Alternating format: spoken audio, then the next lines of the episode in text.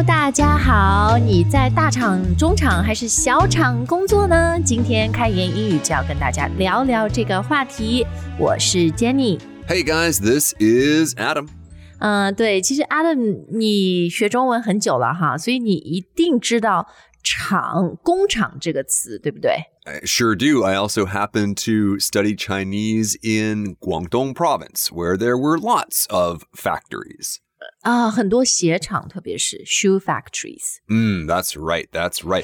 嗯，可是你有没有发现，我们最近哈，在媒体里面，特别是新媒体里面，你如果看到大厂、中厂还是小厂，we're not talking about any factories，我们是讲的一种，就是 我们都不太会，以前都不太会用厂来形容这样的公司、这样的企业。Exactly. But Jenny, the times they are a changing. So the language always needs to catch up to the technology. 对，所以，我们今天的节目呢，就跟大家聊聊，当我们中文说到这个大厂、中厂和小厂嘛，就像 Adam 说的，technology，我们一般都是在指科技业，呃，不同规模的科技公司哈。那么在英文里，我们可以直接问人家，Do you work in a big factory？他能 get 我的意思吗？还有，呃，其实我们今天节目对于任何的在科技公司工作的，或者你在其他领域工作的，你都会学到一些非常实用的这个谈自己工作的英语表达。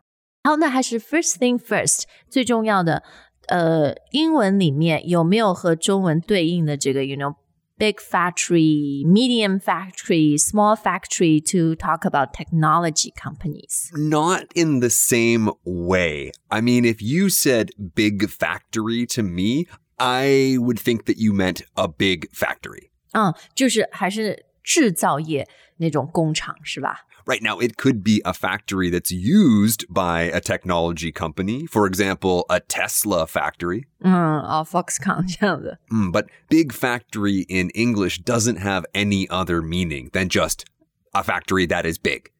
嗯，However，这几年在英语里面是有一个 big tech 嗯这个说法，这个概念，我觉得它很像中就中文我们说的大厂， 来形容大的科技公司、大的科技企业。 Mm, this is something we do have. Yes, big tech. 哎呀，this idea of big tech，just like in Chinese，当你说大厂的时候，我们不一定是在说某一个大的科技公司，而是说 collectively，、对吧？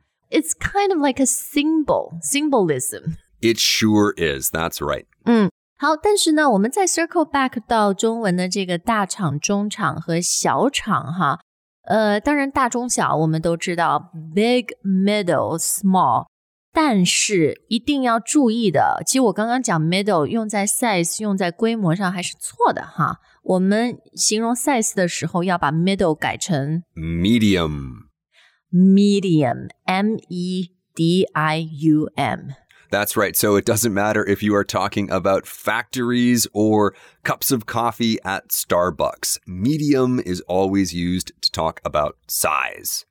嗯，不过你说星巴克，星巴克都还有自己的叫法嘞。 Oh, true. Grande. Very true. Yes, very true. Tall, Okay. Short, grande. Bad example. yeah. Bad example. McDonald's. McDonald's. 嗯、right, right，对。所以总之，你就 讲 size，讲呃规模，讲大小的时候呢，我们要用 medium。所以就英语还有一个缩写嘛，SME，就是说中小企业，对吧？Right. Small and medium enterprises. 对，所以我们要用 medium。还有你买衣服的时候，如果你要一个中号的，that's also medium. It's not a middle. That's right.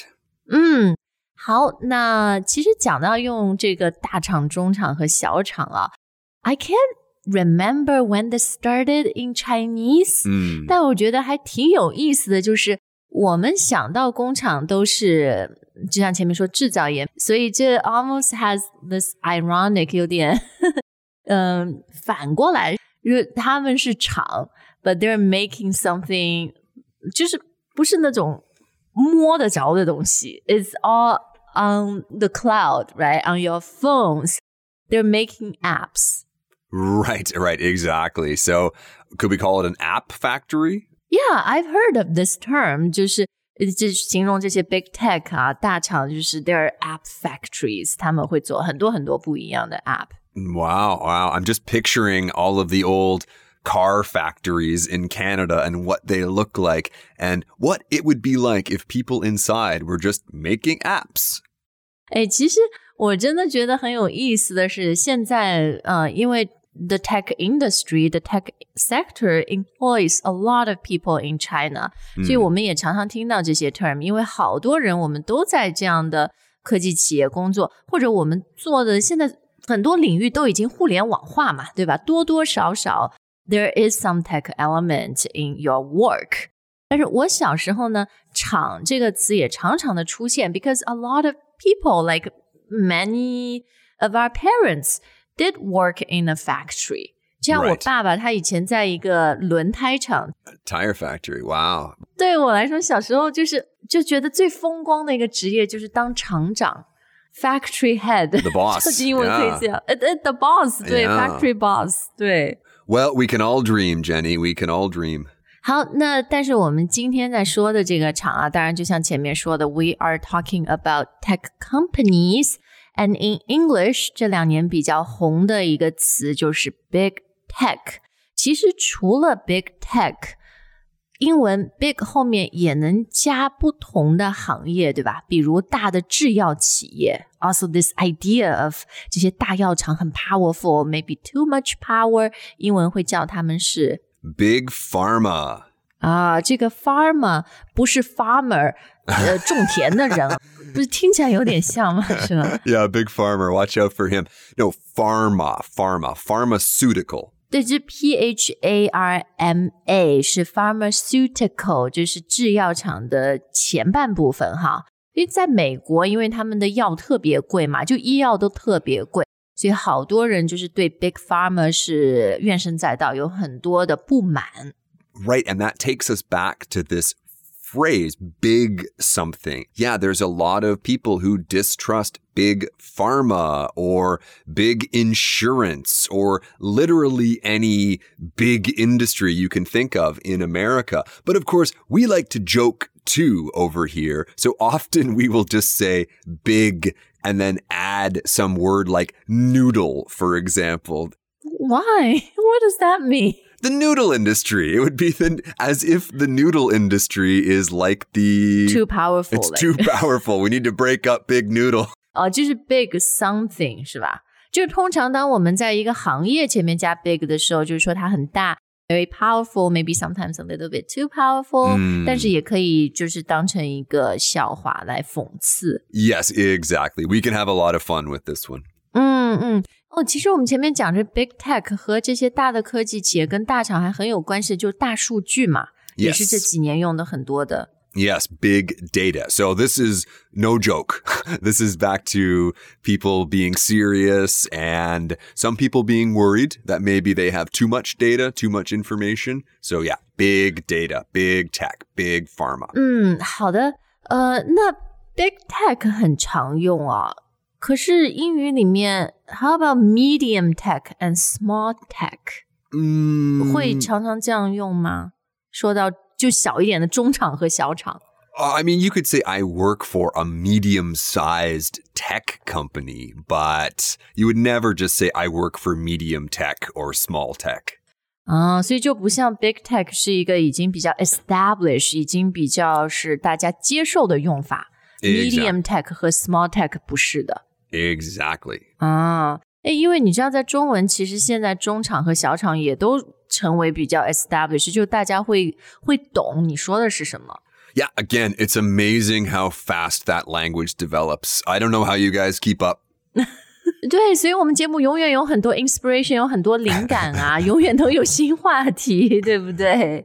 那讲完了那么多 big tech 以后啊，我们还是来看看，呃，就今天我们都在讲科技公司嘛，这个科技公司用英语要怎么表达呢？ Well, like I said a moment ago, we often just say tech company. tech 就是 stands for technology，对吧？ That's right, but gosh, that's a long word.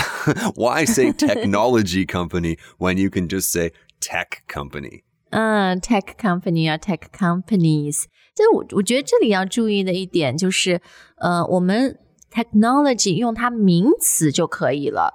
We actually don't say technological companies，就不是用形容词加名词。Right, exactly. Now, actually, the difference between technology and technological, we could probably do a whole show on that. But for now, I think Jenny's point is a good one.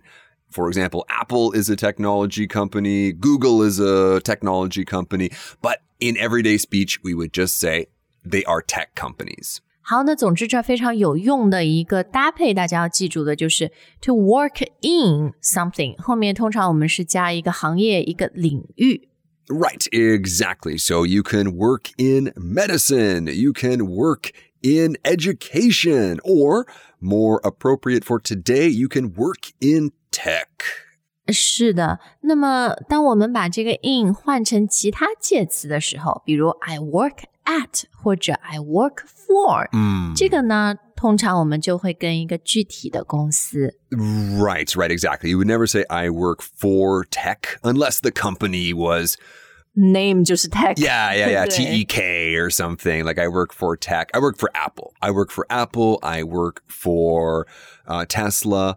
对对，呃，at 也可以，对吧？I work at Tesla. I work at Apple. Right, or you could even be more specific. I work at Tesla's headquarters. 啊，OK，就具体到我在，比如我在它的总部，或者我在它的什么上海 office，or their Shanghai factory，是吧？Yeah, speaking of big tech. 哎，对，那除了 tech companies 啊，如果你 work for a tech company，then you are a tech worker。 你是一个科技工作者。Yeah, so usually when people hear this phrase, they probably think of somebody who's writing code. 对，我也觉得，因为其实你看，我们开言英语，它也是一个以互联网、呃，手机移动交互的一个呃教学产品嘛。But I wouldn't call myself a tech worker，因为 tech 的东西我都不会啊，我是做内容的。 You don't actually work in tech, right?